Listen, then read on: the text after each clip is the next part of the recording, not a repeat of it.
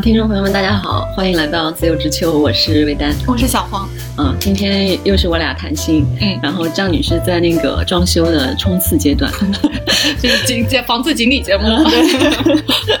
对。然后今天嗯，是小黄想聊一些他最近在工作上遇到的一些困惑吧。然后又开始，我们是一个特别爱反省、爱那个挖掘内心的呃那个节目，所以他通过这些事情可能想深一点探讨吧。嗯，小黄最近。遇到什么困惑了？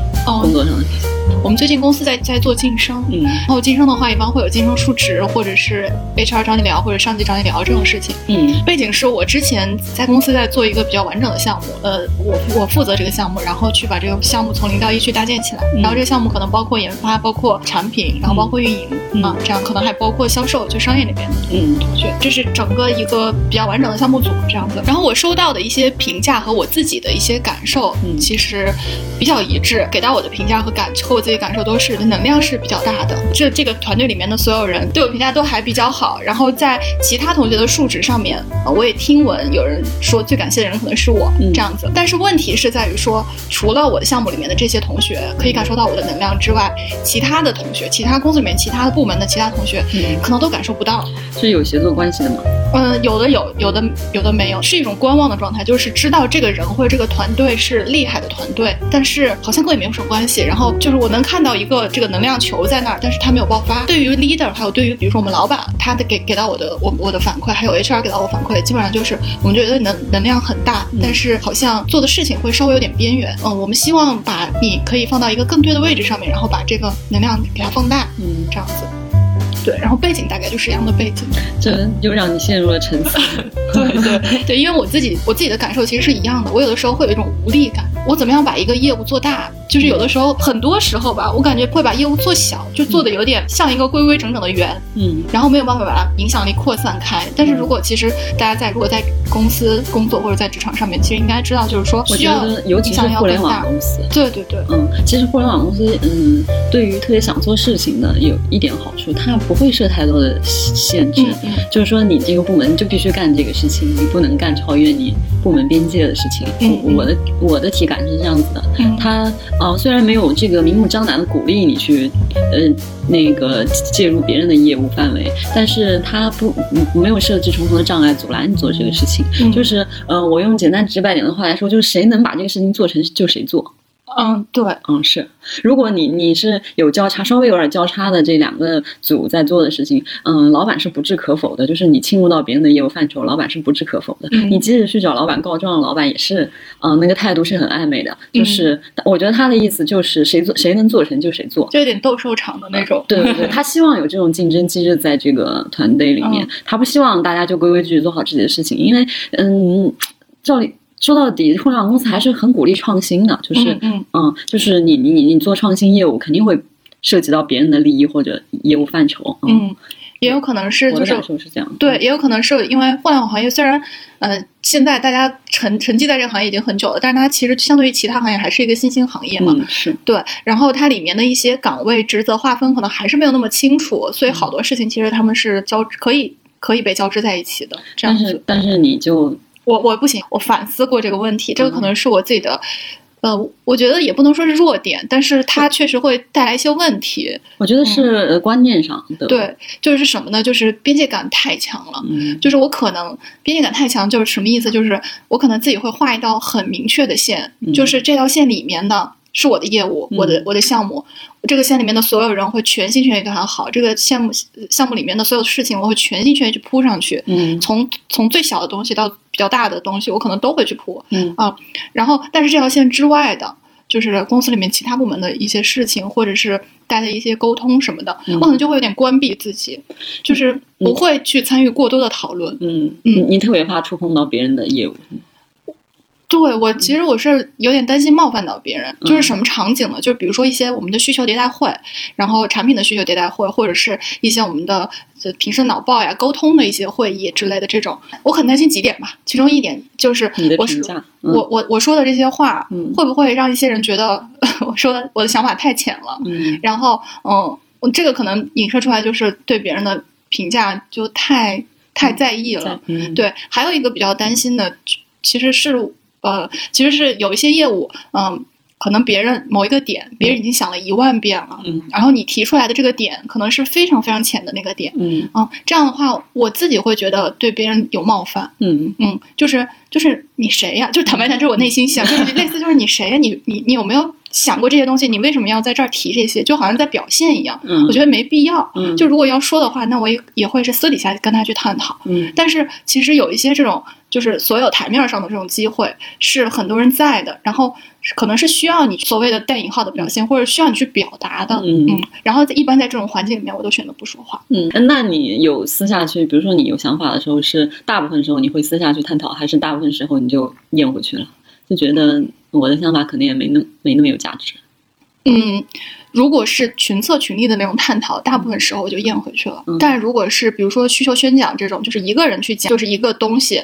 的话，我会私底下去跟这个人去沟通。嗯嗯，但是像那种我刚才说的前一种情况，就是很多人沟通讨论的那种场合，其实是有的时候是可以看出来，或者说在一些人眼里面是可以看出来你这个人的思思维逻辑或者是表达能力的一个场子场域。是的，是一个表现，是一个表达自己的机会吧。是的，是的。但是我，唉，我不知道，就是边界感这件事情，我觉得在工作的场合其实是。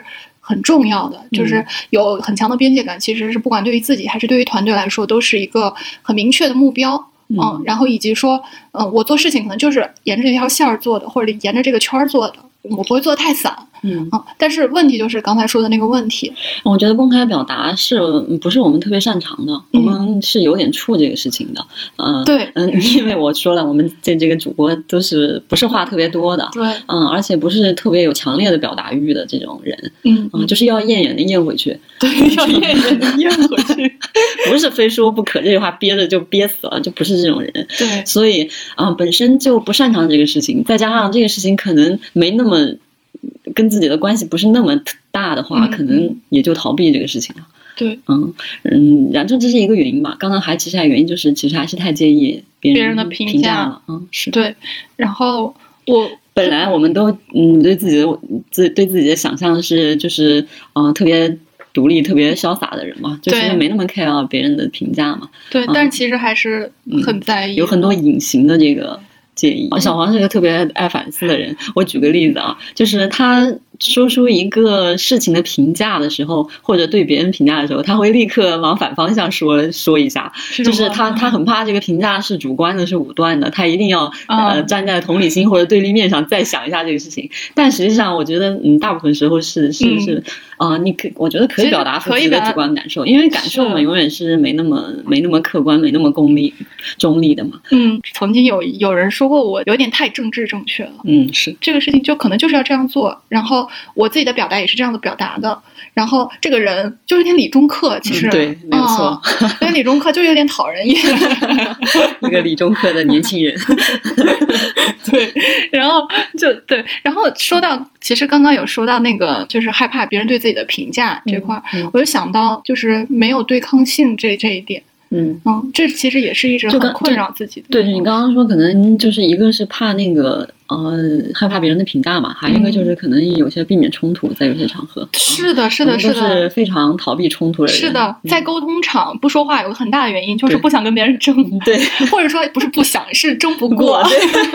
吵架是薄弱环节，吵架弱鸡，我的天呐，就豆瓣有个小组，就是吵完架就后悔的这种。就这个小组，就是那个反射弧很长，就是当场反应没那么快。嗯，你你让我可能打字，我可能可以打个一千字来吵架，但是但是当场反应没那么快，然后再加上嘴皮子又没那么溜，所以这不是也不是强项，就还是怕暴露自己的薄弱。嗯，对，然后而且。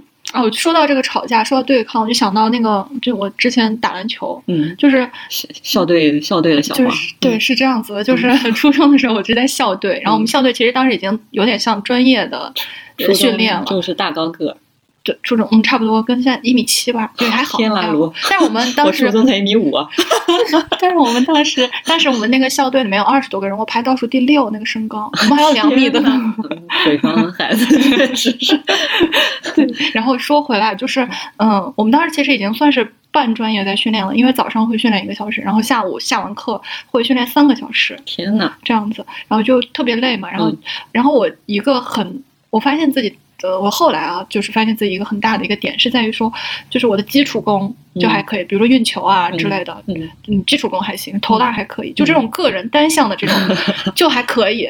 但是如果遇到要打比赛，嗯，我对抗就就特别弱，就是我好像有点就是会会缩在一起的那种感觉，没有就完全打开，就缩到一起。然后缩到一起呢，有一个很重要的。当时有一个很重要的体感是，可能会有两个，一个是害怕别人打到自己，嗯，因为篮球是一个对篮球是一个特别对抗性的一个运动嘛。然后另外一个是害怕自己打到别人，嗯。然后后来我发现，其实就是害怕别人打到自己这一块其实还好，就是我不是一个害怕受伤的人，对。但是就可所以可能原因就会归结到就是害怕自己打到别人，嗯嗯。然后那那就再再往深一层想，那就可能是害怕自己打到别人之后，别人对自己的评价会有。会有变化，嗯嗯，就是所以所以还是评价，嗯对，就就这个评价和你自己对自己的人设不符不符，对对，你不是一个应该争强好胜的人，嗯，就是 是是，人设是一个云淡风轻的人，但实际上根本就不是，是一个隐形的争强好胜的人。对，其实这其实挺好强的，嗯，就是我觉得我们都应该是都是那种，就是内在挺好强，但是。不希望把太好好强的这种表露出来的这样子，但是怎么讲？我觉得这不是这不是一个就是我能选择的东西，我觉得这是能力的问题。就是我如果能能把它表露出来，我好强，我也是可以的。嗯，就是我觉得如果能表现出来，我这个人设我也是能接受的。我有时候会很羡慕那些跟别人吵架吵得很好的、很很很很有理的那些人。就是这是一一种羡慕，还有一种羡慕就是我很很羡慕那种把欲望写到脸上的，就比如你记得章子怡有一次在芭莎就把衣服这样子，就那个是经典动图，就我觉得挺好的呀，就是挺好的，我也想这样，但我做不到。我觉得还是跟那个家庭教育有关系。嗯嗯，就是你想一想，你的家族里可能就没有这样的人，嗯嗯，都是理中客型的，就是出去吵架都吵不过别人的那种。你想想是不是这样吗？你的父母是 啊，就是我觉得这是受家庭教育的，因为你觉得嗯再深层想，就是你觉得跟当众，比如说当众吵架这个事情，是就是不是一个体面的事情，对对，还是有深层的这个嗯思想认知在这儿的。啊，所以啊，所以你你你一开始就有这种思想认知，你就不你就不会去做这个事情。你这种事情也是需要练习的，就是你越不练习你就越弱，越不练习你就越弱。是，然后最后就退化了，感觉。对啊，嗯，是这样的。我觉得还是跟那个教育教育有关系。嗯，我感觉也不能说好或者不好。比如说有些事情，其实我们是觉得理中客的这种想法是，或者说希更希望自己更理性一点、更专业、更客观一点，因为这个东西可能是跟我之前我是系。学新闻的嘛，学新闻其实是有需要理中客，需要，我觉得是，就是需要有记者视角的，才能呈现给用用户，用户这个数字 互联网人，互联网人才能者，才能呈现给读者更多的，或者说给普罗大众更更更多的就是客观的东西，让他们自己去判断，而不是说你是。比如说是一个某一个视角的你，因为你一旦视角就是从记者或者从新闻的角度而言，其实就不真实了。你这样都是属于有新闻理想的，对。如果是啊，对那个大众谄媚的，嗯，那你个就就可能不是这种想法，尤其是现在嘛，就是你可能想当年有新闻理想的，可能还是想特别写一篇特别客观中立的报道嘛，嗯，觉得这样对社会才有价值。但现在你可以不用花那么多力气。你就可以得到一个好的反馈，因为观众可能就是想看到他们想看的，他们不是想看真实的。那这样子的话会好吗？而且现在很多嗯事情都有这种这种感觉，就像你看那个综艺的时候，嗯嗯，我打个比方，比如说你看那个《奇遇人生》，你看过吗？阿雅那个看过几集？对，然后他不是不是 Angelababy 那集争议很大吗？对，就骑自行车那个。对对对，但那个就非常真实。但但其实观众并不喜欢看，然后到了后面那个请刘雯还是请周迅的时候，大家就说啊，那个《奇遇人生》又回来了，那个。那两个人就是大家就是对他是明星的预设，就是我对你的预设就是这样的，你不不能不可能像 Angelababy 那样那么真实，就像普通人一样，就特别懒，就不想骑车，就是想不骑就不骑，这是真实的反应嘛？大部分人生活场景是这样子的，但是观众对真人明星的预设不是这样子的，是像刘雯、像周迅、像春夏那样的女性那样子，会有一点距离感。嗯，不是，就就是看到他们，这是他们想看到的，就是嗯。非常厉害的人。嗯，他们不会有任何情绪，观众并没那么想看真实的东西，他们想看到他们想看的东西。所以，所以如果你不是一个特别有坚持的人，你很容易就走到那个方向上去了。嗯嗯，因为《其实人生》他那个导演他本身是一个拍纪录片的。嗯嗯嗯，他是一个非常有经验的纪录片导演，所以他才会拍出那么一个。东西哦，其实跟跟做产品是一样的嘛，就是会预设这个东西它的从我的擅长出发，然后去预设这个产品它的用户群体是什么样子的，然后我放往这个产品里面放的内容肯定都是跟这个用户群群体去去匹配的。嗯，比如说我做纪录片，然后我的群体可能预设可能都是这种喜欢慢节奏的这样子的观众，可能独立女性慢节奏这样子的群体，那我往里面去放。的人人物肯定人物画像肯定都也都是这样子的人，就是周迅或者是春晓或者是刘雯或者这样这样的人人，然后其中我再放一个所以鲶鱼吧，可能是，然后去激激给这个节目激起一点波澜，这样的，我觉得应该是做节目的一个手法。我觉得其实他最想做的是 Angelababy 这种。嗯嗯，但是他不可能挤挤多多这种，挤挤多多这种，那他的节目就调性就变了。那我觉得他可能 要被打三分了，对，所以就是他没办法一直做这种，他他他可能免不了也要对这个资本负责嘛。嗯啊，就是他可能也会综合一下取取些折中的方案。嗯嗯，但你你可以看到，其实观众就是很想看。嗯。那种他们想的东西，想要的东西是，所以人设这个事情其实是一个，就不管是在荧幕上还是在咱们生活里面都会有的一个东西。嗯，是的，是的，是的，你你设在那儿了，你就只能这样了。对于明星来说是这样的，大众对他的期待是这样子的。嗯，但是我觉得我普通人我不知道啊，但是但是其实还是被这个。就我个人来说，还是被虽然也不是什么名人，都会被自己的人设框住。你想谁没有人设呢？即使你是一个普通人，你在朋友圈也就你发的那些东西就是你的人设。嗯，是。所以那个对外经营自己的形象，对这种。然后那个虽然你你可能反映的是真实的你。但有，但真实的你肯定是片面的，片面的，对对对。但你发出来的肯定是好的那一部分，我们觉得大众觉得好的那一部分，你预设大众觉得是好的那一部分。你想让大家觉得你是一个怎么样的你？我具体说起来，比如说我是做那个文化行业的工作的，我肯定不能发一些没有文化的东西在朋友圈，对吧？比如说自恋照片，可能就得非常克制的发。然后比如说最近，如果我说那个最近拍那个穿搭视频，我那个同事让我发到。朋友圈的视频号里，我就愣住了，我就说 这个东西好像不符合我我们文化圈的，对，我在文化圈的人设。你毕竟是一个做文化的，甚至说做做到更喜欢幕后一点的工作。对啊，做做这种文化产品的，你怎么能这么自恋呢？每天每天就是在意这些肤浅的东西，嗯，就就就可能你自己就会把把这个东西限制住。嗯嗯，我我是觉得，我每次在朋友圈里面，如果要发自己的照片的话，就都不是都不是自拍，都是就是正常全身照或者怎么样。照片我都会有点紧张，做做心理建设，对，我都会有点紧张。我说哇，这个照片我可能一年发一次，就是这种。嗯，我我坦白讲，就是对于自己内心坦白，就其实我对自己的外貌是有自信的。嗯嗯，我觉得这个东西可能是需要。别人，比如说在别人的照片里面看到我的样子，我可能就会觉得哦顺理成章。不能我自己来赞美我的外貌。对对对对对对，是的，是的，是。我觉得这也是一个很有趣的心态，就是我觉得这个这个，我之前不愿意这样承认，但是我觉得可以坦诚的面对一下自己。我我觉得是这样子的，就是还是要坦诚一点。我觉得还是不够坦诚。对，就是你明明是介意这个事情，或者以这个事情为荣的，但是可能是希望别人赞美你。对，你又这对这个事情遮遮掩掩的，就是挺挺拧巴的。其实，对对，其实有点拧巴。然后说到这，我就有点，我就就想到了，其实。我自己一直会有一种聚光灯恐惧，特别怕成为人群中的焦点，是吗？是的，是的，是真的是，看你往那一站就是人群中的焦点。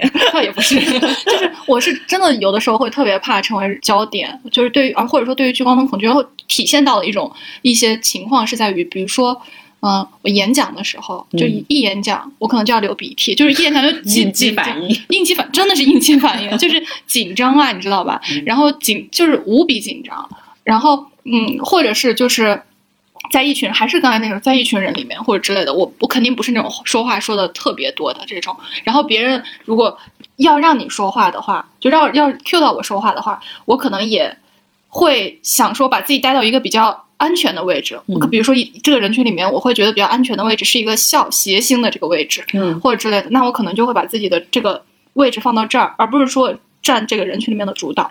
嗯，你知道为什么吗？我觉得其实是你在消解这个东西。嗯，就是我其实我最近也在想这个问题，因为我听到一句对我的评价，就是说可能经常遇到一些问题或者困难什么的，嗯。嗯，然后我可能就会用开玩笑的话来对付这些事情，嗯，别人对你的评价就是，哎，好像什么事儿到你这都不是事儿了，嗯，其实我并不是那么潇洒或者无所谓的人，我只是可能用玩笑来消解它、解构这个东西，就是嗯，它在某一个时刻的重量，对它的某它以及它给我带来的心理上的影响，我可能是用这些语言来消解它，嗯嗯，就像你刚刚说的。你在一个群体当中，把自己放在一个谐星或者次要的位置的时候，你可能也是想消解这个身份，就是嗯，不要大家不要太关注嗯对这些东西。你刚刚为啥突然这样说？就是我在想，我们就一个团体里面肯定会有不同的人设。就是我很长一段时间在团队里面人设就是杜海涛，对不起海涛，但是就是杜海涛。杜海涛是什么人设？杜海涛就是。可以无无限的降低自己，然后去逗乐大家的，我觉得是这样的人，是因为和稀泥嘛，就是没有什么攻击性的一个一个一个人，就这种心态，我觉得还挺挺奇妙的。你在一个团队里面去当某一个角色，然后这个角色呃跟你自己的预期可能不是很一样的时候，嗯，待这个角色可能如果只是嗯。只是你保护自己的一个角色，跟你自己内心的角色不一样的时候，其实是有点拧巴。然后久而久之，可能就会有是我不配，就是会真的会真的时间长了就被自己 PUA 了。就就我们今天想到一个词，就是自己内卷，简称自卷。就所以在团队中承担这种插科打诨的角色，不符合你自己对自己的预期的是吗？是我的预期其实还是一个知识女性。是这样的，是吧？但是你长年以来其实练就了一副插科打诨的能力。插科打诨其实就是大部分时候就是在避免冲突。对，有的时候是避，甚至是除了避免自己跟别人的冲突，甚至是避免。别人之间的冲突，对，就是一个团队，对你这个团队，别人之间的冲突，你都得去消解掉。我们可能有时候也低估了冲突的价值，就是或者就是高估了冲突的风险。嗯，因为我是觉得能说能沟通解决的事情，为什么要有冲突呢？就我觉得我是怀疑冲突的必要性的，就觉得这个东西并没有什么附加值在沟通上。你你担心你不是你怀疑的是冲突的必要性，我其实怀疑的是冲突过后之后，就就就算冲突有冲突，那又怎么样？嗯，的一个这个。就是感觉是一个冲突之前置前置的东西和冲突后面的东西，好像都没有什么。但是我现在不这么想，我觉得有些冲突是有价值的。对，我我觉得有些冲突也是真的是有价值，有些冲突可能是表演给别人看的。嗯，是。然后还有一些冲突是让别人或者自己认识到目前的位置，就这些。这个戏份我真的演不了。我我真的演演谐星，真的演演演谐星，真的就是有点麻醉自己，你知道吗？就是要演演谐星特别容易，就是简单，然后，然后你自己，然后你自己，你还能就是你演谐星的同时，你自己还能努力，就是就比就是默默的变成一个很厉害的人。但是其实你心里面又有一个内心说：快点来看到我这个强大的自己，快点来揭开我这个这个小丑或者是谐星的这个皮，然后看到里面强大的我吧。就是是有这样的期待的。而且你不觉得你有时候演谐星或者就是插科打诨的时候，是你面对的是你预设的，你觉得呃这不是一个真诚的场合。就是我的我的感。感觉就是这样子的，就是啊，现在不是一个掏心掏肺的场合，我就没必要用真诚的这个相处，嗯嗯，可能就是用这种插科打诨的方式就就就够了。我觉得这就是自我保护，我就是预设预设不是那么真诚的人，我如果要。确定你是真诚的人，我需要反复的试探，就是反复的相处，我才能确定你是个真诚的人，我可能才会拿出一部分真诚来面对你。嗯啊，大部分时候可能嗯已经习这个这个这个嗯盔甲已经习惯裹住了，因为插科打诨是最安全的，是最安全的，伸手不打笑脸人嘛。嗯，但我我我我我们组有一些年轻的小朋友，他就是用嗯真实的情绪。就是我们可能第一反应，我们就理性意识到了，就会立刻摁回去，然后拿出一个嗯理性的选择之后，其他的这个心态或者态度来面对这个突发事件。但是有些小朋友他可能立刻就表现出他非常真诚的情绪。我我一方面觉得他会受伤害，嗯，一方面我就觉得我就意识到这个东西反馈到我自己身上，就是我已经变成了另一种人了，就是情绪没那么真诚了。你会有点羡慕他吗？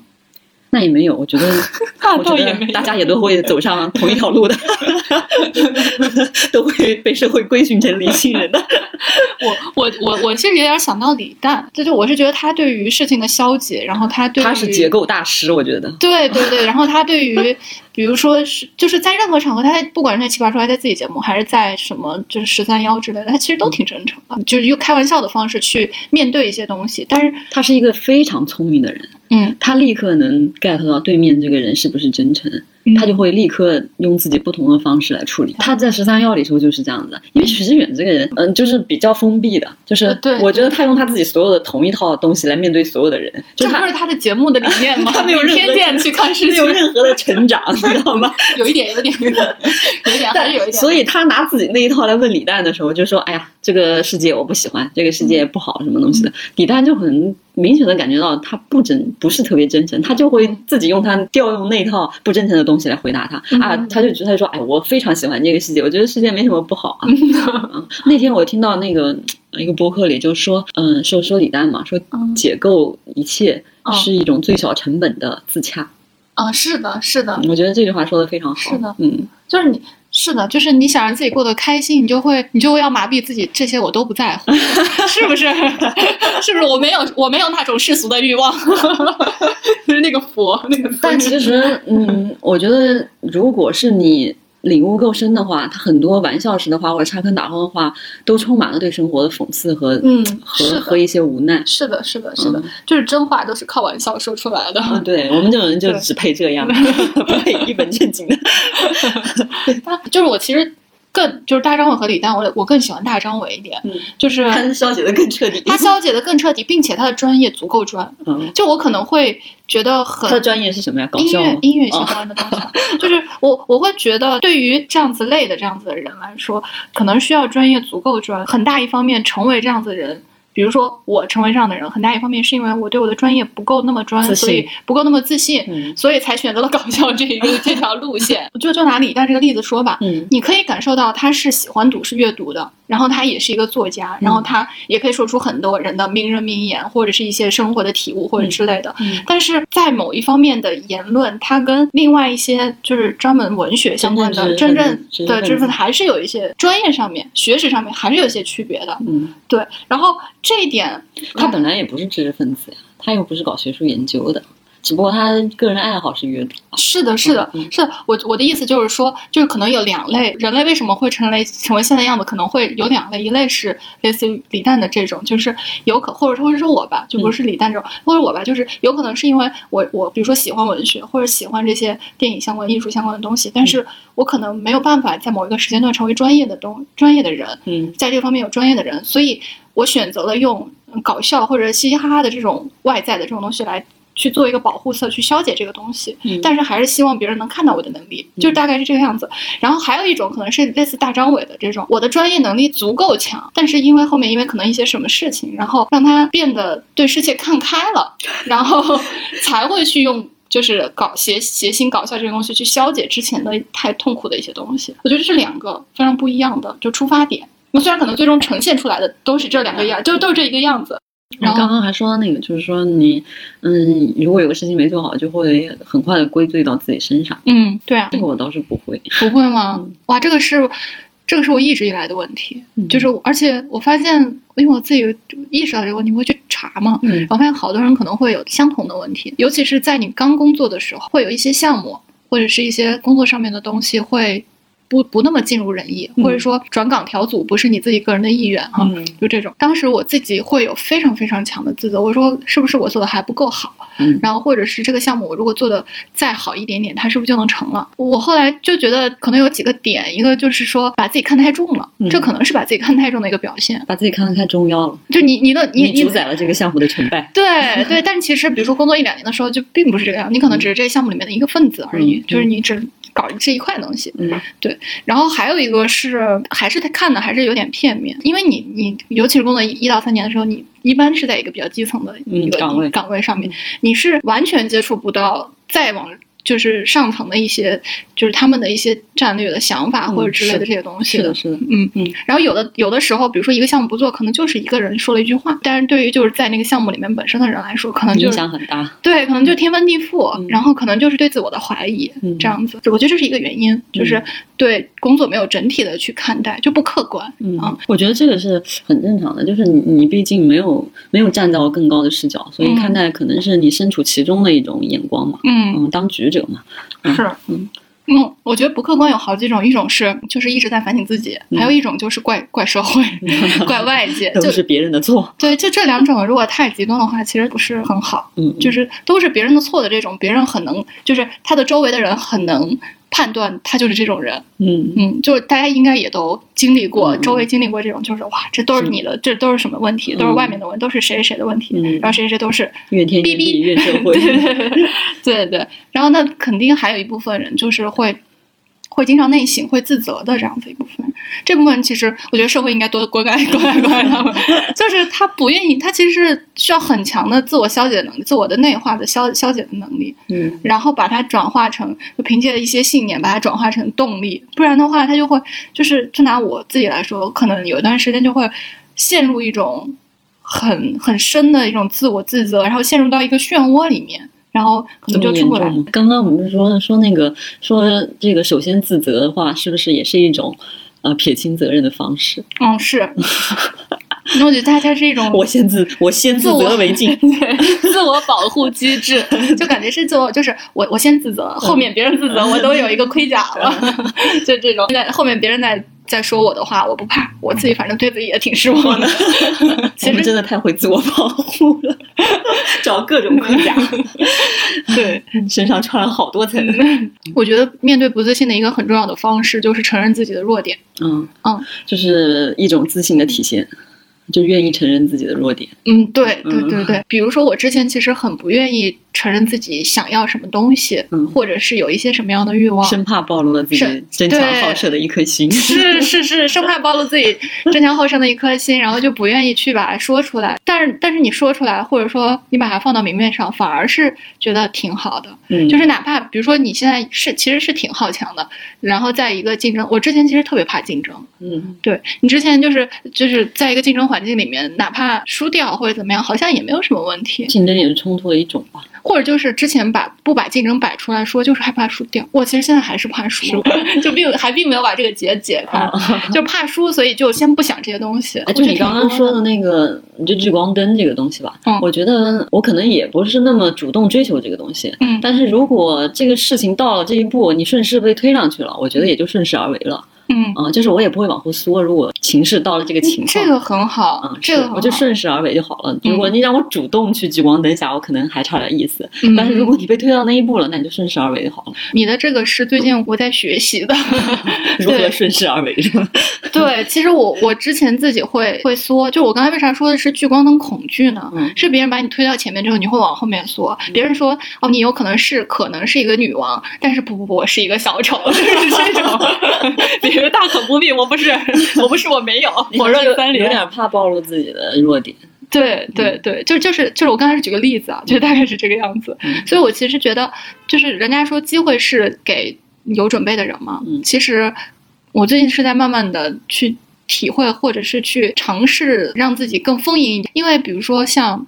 涂老师其实也是这样，我虽然不主就我不主动的去，但是比如说要来该我讲了，来我讲，那我就讲的特别好，嗯，就是就是这种，嗯，然后别人也会觉得我好厉害，就这样，他也不会惧怕成为众人的焦点，他反而可能很享受，嗯。嗯是，就就这是就很坦荡，其实真的很坦荡，嗯，是这几年有的变化，我我可能像嗯你这么年轻的时候也是会往后缩的。嗯。但是最近这几年我就 就可能看开了，就频繁的参加这种演讲活动，但这个真的其实不是不是擅长的事情，但就这个也没什么，就讲完了你就发现其实也没什么，除了大家不会那么把你记在心上的，可能也就过去了也就过去了。你你享受那个过程就好了。嗯，我最近还有一个小感悟，就是因为我之前讲，就是如果要上台讲东西，我一定会写逐字稿。对，还有一个就是你可能就承认自己，因为你肯定怕出丑嘛，怕水平不够嘛。我觉得还是诚实面对自己的水平。嗯，我觉得你你你能讲到这个水平，你就是这个水平了。就是嗯，还是还是承认自己的这个真实的情况。嗯嗯，还有有一点是这个这个方面的。嗯嗯，就是可能也嗯没有必要用更多的东西来来武装自己。嗯。或者就是说，你讲的这个东西是你深思，因为写东西其实是，比如说我刚才说的逐字稿，写东西其实是可以深思熟虑，然后把一些就是引经据典，然后把一些你可能不知道、之前没有想过观点去查阅，然后但是这些观点其实可能不属于你，然后的东西把它汇到一起的。你在展示给别人的时候，别人可能会说哇，好厉害，你的观点好深刻。但如果你自己写的话，可能没有那么多术语，或者没有那么多就是新奇的点。你写逐字稿其实也是写逐字稿，就是想要把这些点都加进来。但是我最近在想，最近在。尝试去做的一件事情就是，我可以写逐字稿，就我可以去，比如说用幕布去写框架，但是。我不会去写太多，就是我自己可能要想好多顺好几遍话的东西。嗯嗯，就不是你还没有转化成你自己真正的东西。对对对。然后你在在跟别人就是宣讲或者什么的时候，就是我原来其实是照着逐字稿念的，就或者是把它背过，就是这种挺机械的。但是我最近发现，就是我慢慢的就想不要逐字稿，就虽然我写了，可能我最后不是按照逐字稿这些念下来的。那还是你真正理解了的东西。这样的话，虽然可能中间有点磕磕绊绊，但是可能全场大脑。空白就是讲的东西你都不知道是什么，但是肯定都是这个 PPT 上写的东西。但是你讲完之后跟大家是有互动的，而且你讲到一个时候，你自己的血液就上升，就是是有一种共情的那种感觉。是，因为你讲的可能是真正转化成你自己的东西的东西，你才会有共情的。而且我刚刚想说一个点，就是你就尊重你当下的认知跟想法。嗯嗯，就是如果你让我写一个东西，嗯，我现在是这么写出来的，嗯，这是我目前。很快反馈的一个认知跟想法，你让我过一个星期，我可能又升级了；然后让我过一年，我可能又迭代了。那我这个东西就没完没了的迭代下去，我可能到五十到六十，那我可以迭代一个很高级的东西。但是我不是要这个东西，我现在就是承承认我现在的认知水平，我就能写到这个位置为止。那后面呢，就后面再说。是，就就这个东西没有止境的，什么叫我可以永远无无极限的迭代下去？我到八十岁的时候，我我那个认知肯定更高级，对吧？我就觉得尊重当下的这个。东西就好。我特别同意尊重当下这个事情。就是有一个，我就举一个小例子。最近我在跟我们老板有一次就是沟通的时候，他问了一个问题。他说：“你呃，对于两两种业务，一种业务是新兴的这种业务，还有一种业务是可能呃之前就有，然后但是需要你老业务，老业务需要你通过你的能力把这个业务重新拎起来，然后这个系统重新规划一下，等等这样子，你会选择哪一个？”我当时想都没想，就是当时想了吧，算是，但是就是是一个我自己很直接的答案。就是我说，首先这个。基基础是需要在我自己的职业规划那条线上，然后在这个基础上面，我选前者。嗯啊，就因为我呃前者吸引吸引我，因为前者是我基本上当时原话就是因为前者的，就是是如果是我自己从零搭到一搭起来的话，那它就是我的自己的作品。然后那我这条线上穿着一个一个作品，那就就是把这些作品集就穿起来了。然后他说，那你觉得会有一些什么样的问题吗？我说我可能遇到问题都是就是这个业务会失败，然后这个业务会失败。那他说那如果失败的话，你会怎么样呢？是一个失败的作品集。然后然后我说如果失败的话，我最近在我跟他当时说的时候，还有点小小的洋洋自得，就是因为我刚好那个时候我就在想这件事情。我说如果失败的话，我会嗯把自己跳出来，然后第三视角去作家视角去看这个事情。反正我之后也要写本书，这个可能失败可能是我中间的一章这样子。然后这个结结束就对话就结束了。后来发生了一个什么事情？就是后来我回家的第二天的时候，我自己在想，我说我当时怎么都老只只在想自己，就是没有去想，比如说失败了，可能对公司来说是一个成本的损失，大家的付出也。就是白费了，就是可能对公司来说确实是一个不是很好的事情，但是我当时只想着我自己怎么怎么样。嗯，后来不是，其实当天就是当天有一个反馈的阶段，嗯，反馈阶段就是我接到了一个反馈，就是说就是之后希望能站在公司的角度去想一些事情，这样，我觉得这个就跟你刚才，嗯，如果是原来的自己的话，我可能会有点懊悔，说，哎呀，我当时怎么没有想到我我去把公司的这站在更高的角度，对我去把公司成本也可以说一下或者之类的。比如说那个会上可能有我的 leader，可能有老板什么的，我这个没说怎么怎么？我可能会想很多，但是自责。对，但是我现在想，我现在你刚才你说的那些，我我现在想的就可能就是我当时的认知就是在那，嗯是，对我当时认知可能就是就是没有办法，我我就是没有办法去站在公司角度去想事情，就是我可能应该，但是我那个时候没有，但是我后来想到了，就说不定之后就都可以想到。嗯，这个就是你发现了你查该查缺补漏的地方对对对对，就是虽然有失误，但是这个这个失误我接受它，并且嗯，我把这个失误有则改之，无则加勉。然后 HR 当时跟我说，其实大家会觉得你有这个小的问题，就是没有站在公司角度去考虑这个问题，但是大家也都同时知道是没有创造机会让你站在公司角度去想问题。嗯嗯，所以嗯。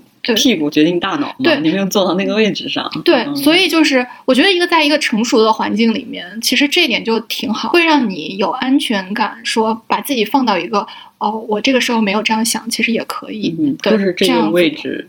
该该做的事情，对对对，就是我，或者说我在，比如说在那个会上，我没有这样去想，也可以，大家也都可以从他们的角度去理解。然后我后面刚好我自己也想到，是一个正向的正向的一个就是回路，嗯，所以就反正还是说到刚才你说的那个，我觉得特别重要，就是坦诚的面对自己在当下的不足。嗯，像你刚刚说的这个问题还好啦，嗯，因为可能会随着你嗯所处的岗位不同，然后经验的增加会有，但有些事情确实挺难改的。我很少有人来跟我倾诉情绪，因为我是一个不是特别会聊天的人。嗯嗯，就是跟我聊情绪聊不下去的，就跟就跟跟我聊八卦一样，就很难聊下去。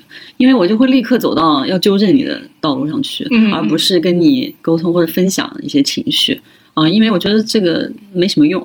是，嗯，所以很少有人来跟我说，就是下属吧，来跟我沟通情绪上的事情。是我，我之前也是这样子，但是我觉得这样子会，就是我希望了解他们，就是我希望了解他们，然后所以硬听了，就是我其实我的有点应激反应，就是我听完之后，我自己会觉得有点苦恼，嗯，原因是之前可能我听到这种东西，我就会觉得，我就会非常理中客的告诉他，这个东西不是你想的那个样子，巴拉巴拉巴拉的。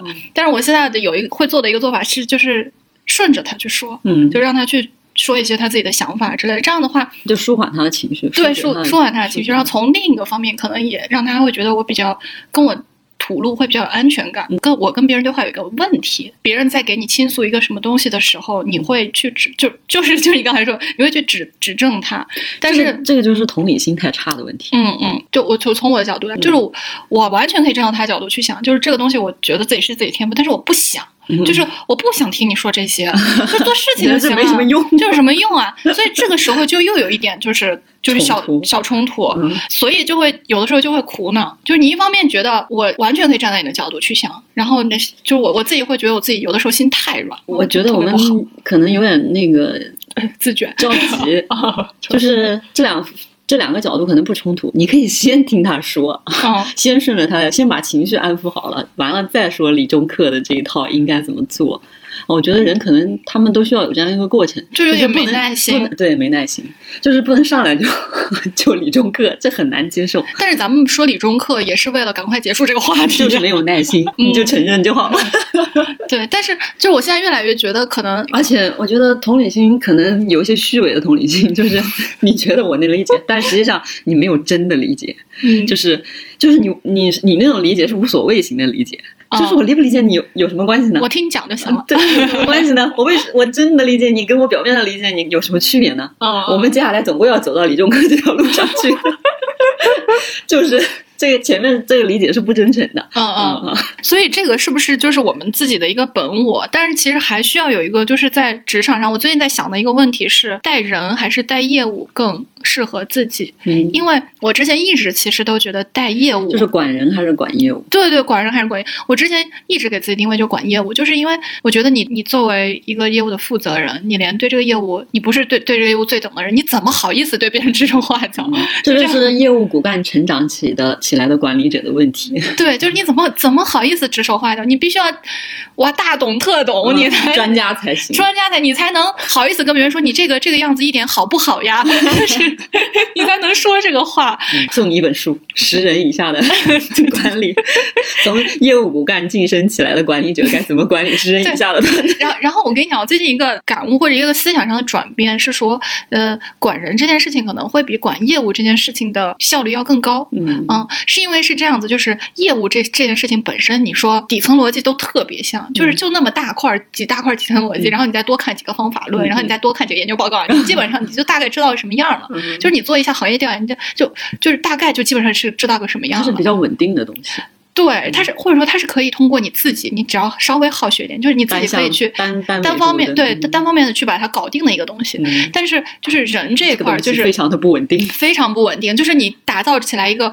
团结，然后协作、和谐，也不是和谐，就是 相互能激励成长的这样一个团队，这特别不容易。是你这个团，就是你打造这个团队去攻克一个个业务或者一个个项目，这样的效率更高，或者这样子的成本更低，还是说你一个人单打独斗去先深入了解一个业务，然后再攒一个团队，然后这业务可能还嗯活不了多久，然后你又要深入就是去了解一个业务，然后再攒一个团队，这样的效率更高。就我我我那天反。思了一下，我觉得前者可能效率更高一点。是这样，你知道为什么吗？因为前者需要学习，后者需要学习啊。不啊，后者是我们习惯性的动作呀，就是你之前有一定的基础，再加上你有很完美的方法论跟研究方法，就是你很舒适，你的舒适区。对，后者是舒适区。让你去管管人，就突完全突破了你的舒适区，你就很不舒服，你知道吗？你不喜欢干这个事情。而且前者说实在的，有一段时间我觉得是浪费时间，就是你要跟人沟通这件事情，在某一些业务型的人来说，可能是。是在浪费时间，嗯啊，但是这是两个视角，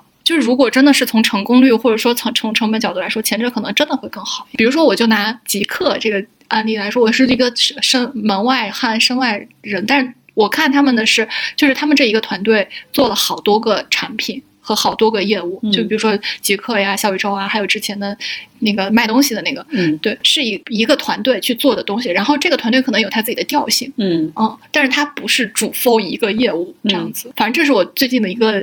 体悟 或者一个思维上的改变吧，这个就是我说的，要改变挺难的。嗯，就是就可能你要这个舒适区真的太难走出了，就是这种业务骨干吧。因为做因为做业务，因为我们是很享受的，你本身就选择了一个你喜欢的行业嘛。做业务有时候虽然看起来对看起来很辛苦，但你是大多数很享受的。嗯，但是你一消耗在这个人事当中，我们第一反应就是哦，这个人事实在太消耗我的这个情绪跟精力了，特别是消耗情绪。嗯，就是觉得这个事情不值得。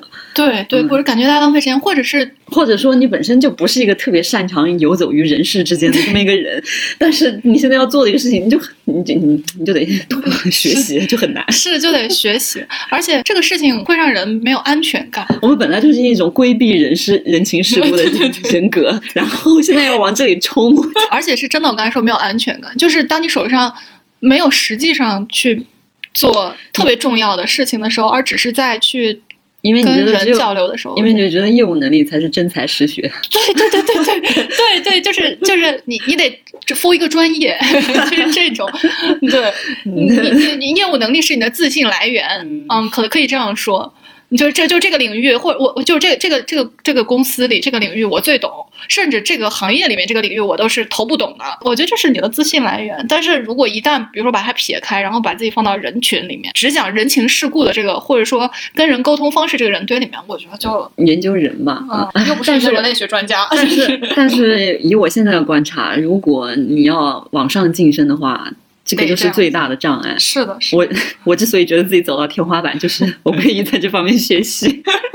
我我进入了，我进入了那个惰性环节。我我觉得这方面我真的，我搞不来，我真的不想研究，就是没有。也没有研究好了，也没啥成就感。这个，嗯，一个是本身没有兴趣，可能只是为了目前这个岗位，我所做的一些努力。嗯，我本身并不享受它。对对对，我可能只是为了工作，我我不逼不得已，我得我得做这个事情。但是我本身并不享受，所以我也不会做更多的努力。就我觉得这也是一个保护机制。我原来在在某一个阶段会觉得说外界的认可对我对我来说不是很重要，然后我只要自己自强不息 就可以了，然后我把自己修炼的特别厉害就可以了。但是我觉得现在发现的时候是那个时候自己可能没有找到真的问题的根源在哪。嗯，那可能现在我才知道问题的根源是在什么什么方面。所以用一最后用一句话来总结一下，嗯，就是要面对真问题。对，要面对真实的自我的那个一些问题。对，真问题。对，就是要活得坦诚，别拧。面对真实的自己，然后面对真问题。嗯，坦诚一点。对，那今天我们就先到这儿，跟大家说拜拜。拜拜。